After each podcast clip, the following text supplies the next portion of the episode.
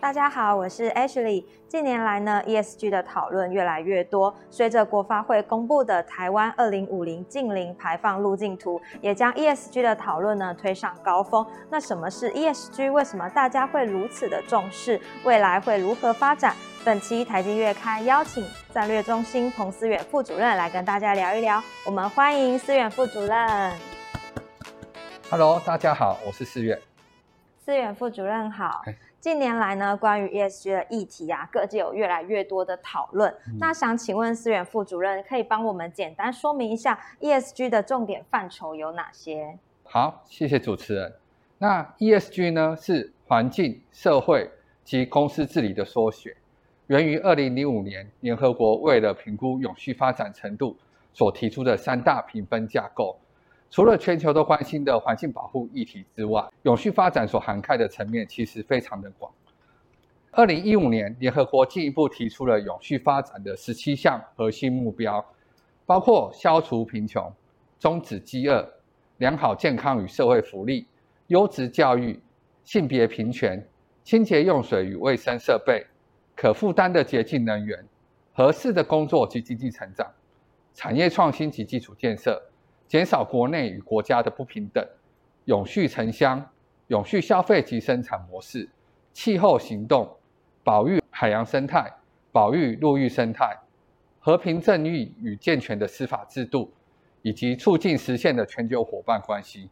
除了这十七项的核心目标之外，还整理出了一百六十九项的细项目标。简单来说呢，所有能促进全球永续发展的因素。都包括在 ESG 之中。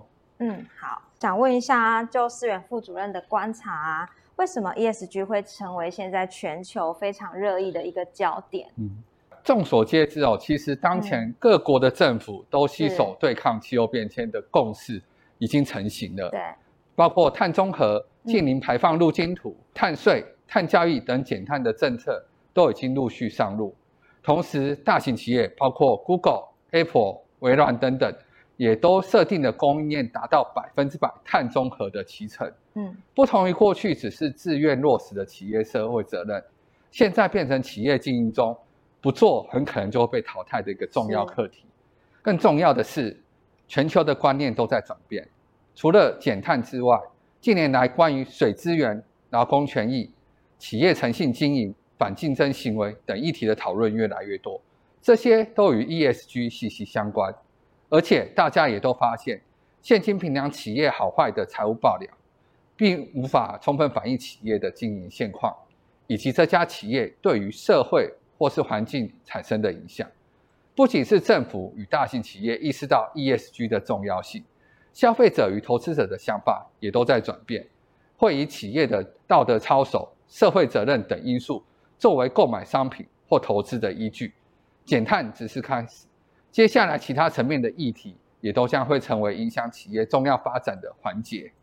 其实对于 ESG 的落实啊，各界的评断还是有很大的努力空间。那英国经济学人的杂志就指出说，ESG 存在三个大问题。那一个是目标太多且缺乏明确的指引，第二个是缺乏诱因机制，第三个是因为各家机构评量标准不一，所以对于落实 ESG 可以说是困难重重。那就目前全球关于 ESG 的评比啊、指标跟准则等等，这些其实还没有一个共同的标准。所以衍生出各大的评鉴机构都有各自一套的方法来提供给企业，但是市面上有这么多复杂又分散的 ESG 体系，其实也加深了它实践的难度。所以想请问思远副主任，你怎么看 ESG 未来的发展？近期来讲的话，其实 ESG 有出现一个整合的契机。是二零二一年十一月，国际财务报道准则基金会于联合国气候峰会中宣布成立了国际永续准则理事会。也就是 ISSB，其主要目标就是制定一套全球通用的 ESG 揭露标准。如果顺利的话，很有可能成为企业必备的第五张财报。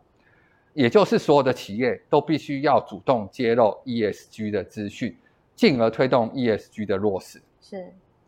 目前来看的话，ISSB 的进展十分顺利，陆续与全球三大 ESG 标准、全球报告倡议组织。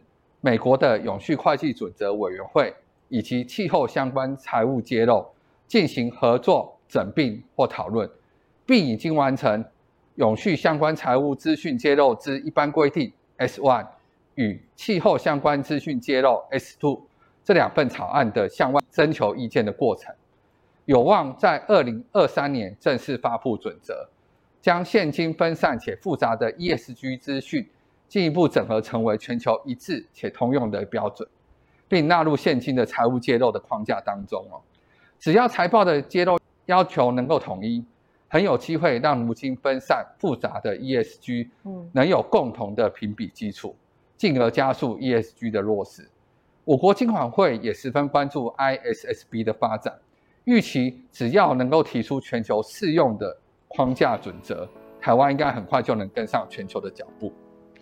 谢谢思源副主任今天跟我们的分享。其实 ESG 呢，就是目前全球的一个趋势，不管是国家、政府、企业都要加入这场竞赛。也期许我们可以尽早落实 ESG 的目标，提升台湾的竞争力，以接轨国际趋势。谢谢大家今天的收看，更多的精彩内容都在我们本期的财经月刊哦。大家拜拜，拜拜。